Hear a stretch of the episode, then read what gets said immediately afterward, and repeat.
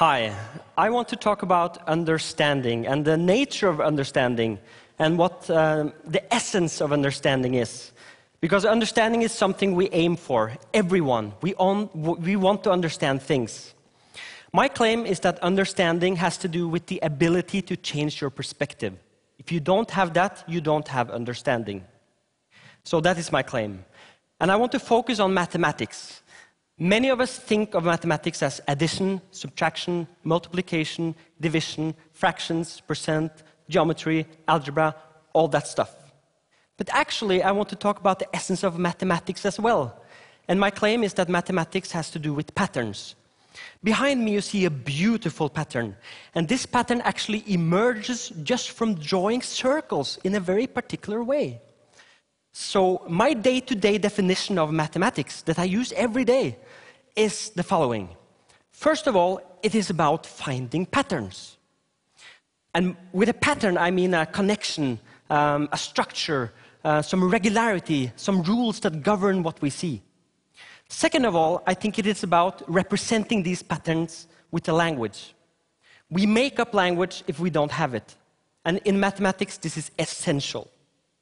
It's also about making assumptions and playing around with these assumptions and just seeing what happens. And we're going to do that very soon. And finally, it's about doing cool stuff. Mathematics enables us to do so many things. So let's have a look at these patterns. If you want to tie a tie knot, there are patterns. Tie knots have names. And you can also do the mathematics of tie knots. This is a left out, right in, center out, and tie. This is a left in, right out, uh, left in, center out, and tie. This is a language we made up for the patterns of tie knots. And a half Windsor is all that. This is a mathematics book about tying shoelaces at university level because there are patterns in shoelaces. You can do it in so many different ways. We can analyze it, we can make up languages for it. And representations is all over mathematics. This is Leibniz's notation from 1675.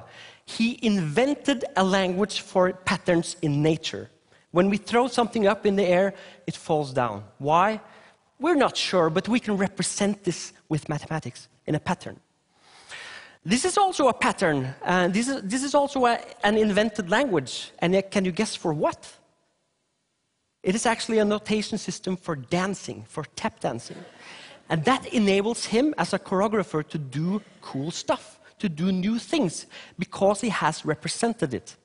And I want you to think about how amazing representing something actually is. Here it says the word mathematics. But actually, they're just dots, right? So, how in the world can these dots represent the word? Well, they do. They represent the word mathematics. And these symbols also represent that word. And this we can listen to. Sounds like this.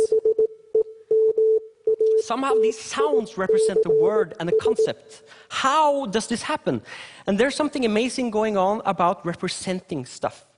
So I want to talk about um, that magic that happens when we actually represent something.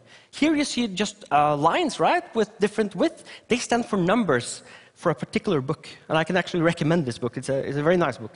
Just trust me. Okay, so let's just do an experiment. Just play around with some straight lines. This is, is a straight line. Let's make another one. So every time we move, uh, we move one down and one across, and we, we draw a new straight line, right? So we do this over and over and over. And we look for patterns. So this pattern emerges, and it's a rather a nice pattern. It looks like a curve, right? Just from drawing simple straight lines. Now I can change my perspective a little bit. I can rotate it, and then have a look at the curve. You know, what does it look like? Is it a, part of a circle? It's actually not the part of a circle. So I have to continue my investigation and look for, you know, the true pattern. Or perhaps if I copy it and make some art, uh, well, no. Perhaps I should extend the lines like this and look for the pattern there. And let's make more lines. We do this.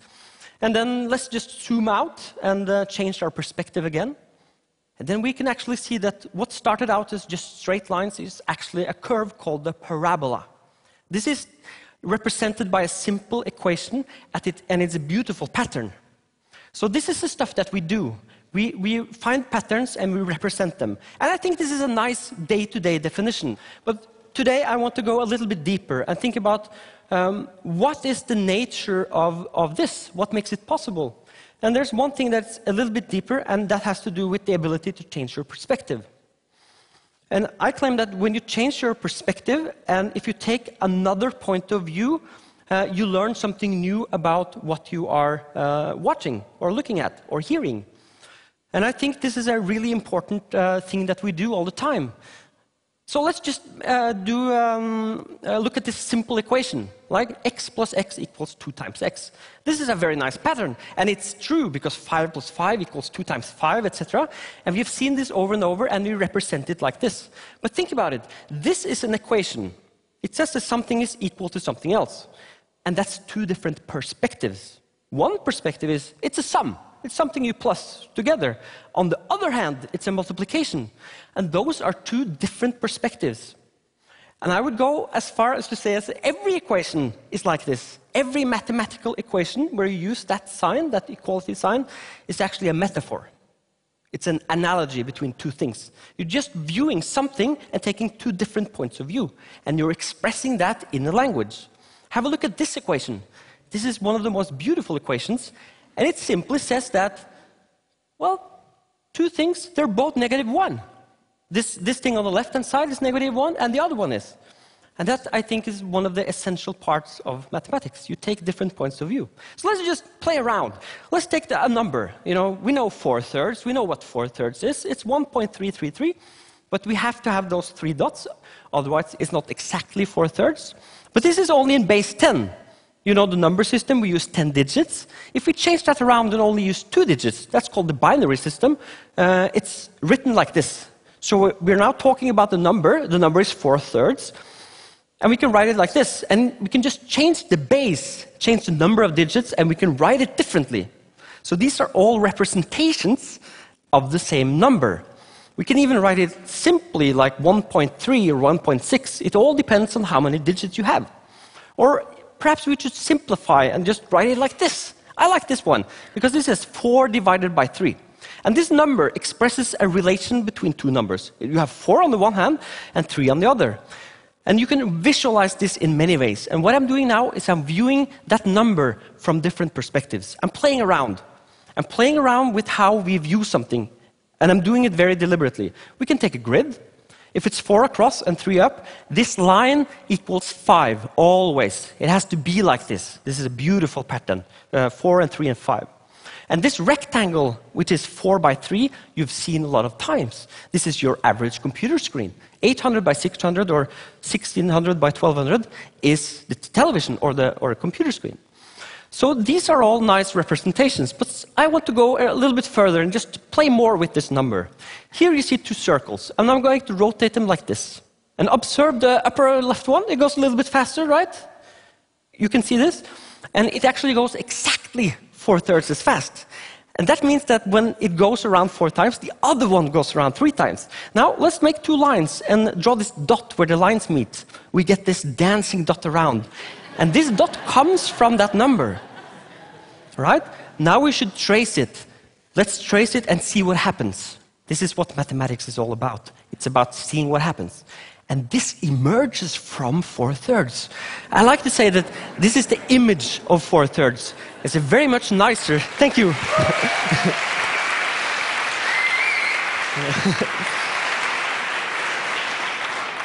And this is not new, this has been known for, for a long time. But, uh, so, but this is four thirds. Let's do another experiment. Let's now um, take a sound. This sound. This is a perfect A, 440 hertz. Let's multiply it by two. We get this sound. And we play them together. Sounds like this. Is an octave, right? we can do this game. We can play a sound, play the same A. We can multiply it by three halves. That's, this is called what we call a perfect fifth sound really nice together.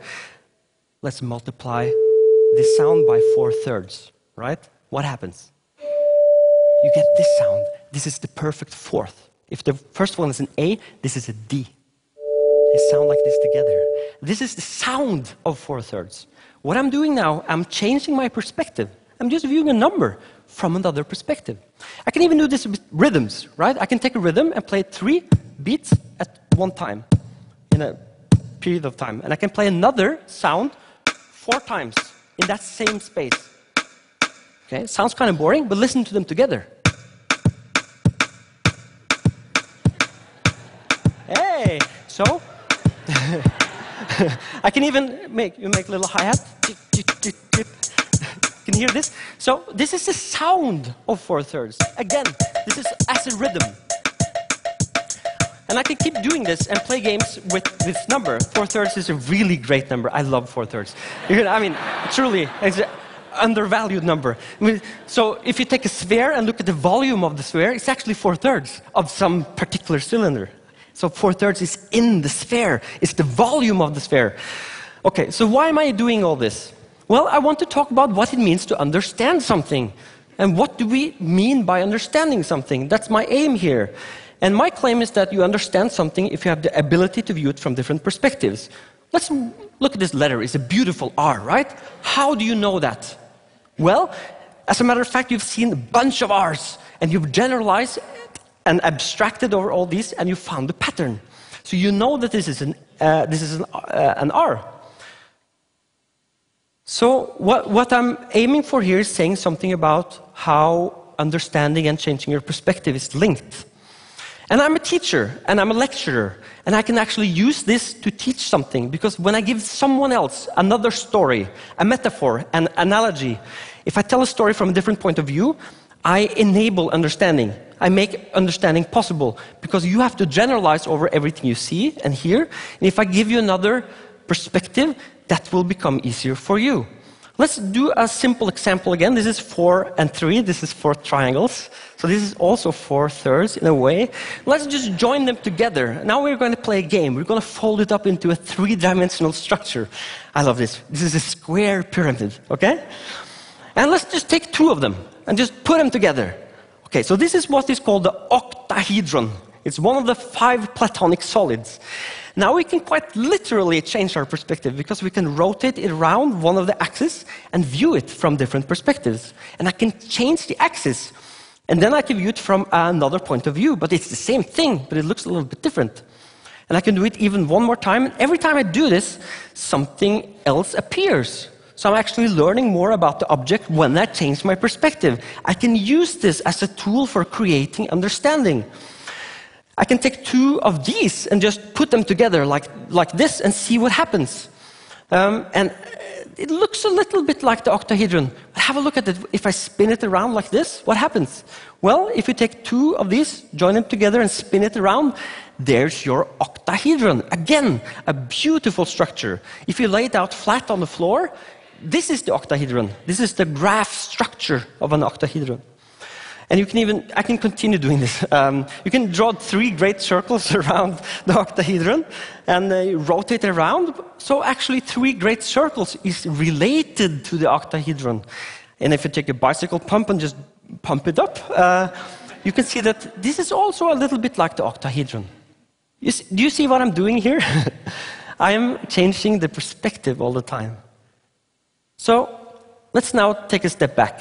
And that, that's actually a metaphor stepping back, uh, and have a look at what we're doing. I'm playing around with metaphors. I'm playing around with perspectives and analogies. I'm telling one story in different ways. I'm telling stories. I'm making a narrative, and I'm making several narratives.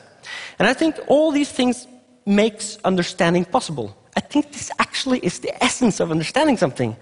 And I truly believe this. So this thing about changing your perspective, it's absolutely fundamental for humans. Let's play around with this Earth. Let's zoom into the ocean, have a look at the ocean. We can do this with anything. We can take the ocean and view it up close. We can look, look at the waves. We can go to the beach. We can view the ocean from another perspective. Every time we do this, we learn a little bit more about the ocean. If we go to the shore, we can kind of smell it, right? We can hear the sound of the waves. You can feel the salt on our tongues. So all these are different perspectives. And this is the best one. We can go into the water, we can see the water from the inside. And you know what? This is absolutely essential in mathematics and computer science. If you're able to view a structure from the inside, then you really learn something about it. That's somehow the essence of something.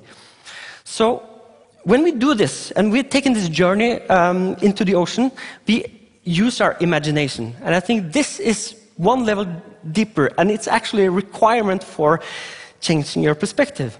Let's, we can do a little game. You can actually imagine that you're sitting there. You can imagine that you're up here and, and that you're sitting here. You can view yourself from the outside. That's really a strange thing.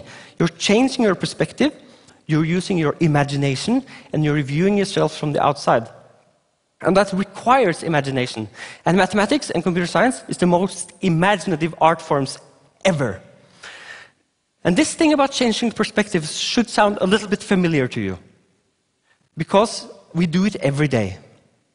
And then it's called empathy. When I view the world from your perspective, I have empathy with you. If I really truly understand what the world looks like from your perspective, I am empathetic. That requires imagination. And that is how we obtain understanding. And this is all over mathematics, and this is all over computer science, and there's a really deep connection with, between empathy and these sciences. So, my conclusion is the following um, Understanding something really deeply has to do with the ability to change your perspective. So, my advice to you is try to change your perspective. You can do study mathematics, it's a wonderful way to train your brain. Changing your perspective makes, you, makes your mind more flexible. It makes you open to new things, and it makes you, and it makes you able to understand things. And use yet another metaphor, it's have a mind like water. That's nice. Thank you.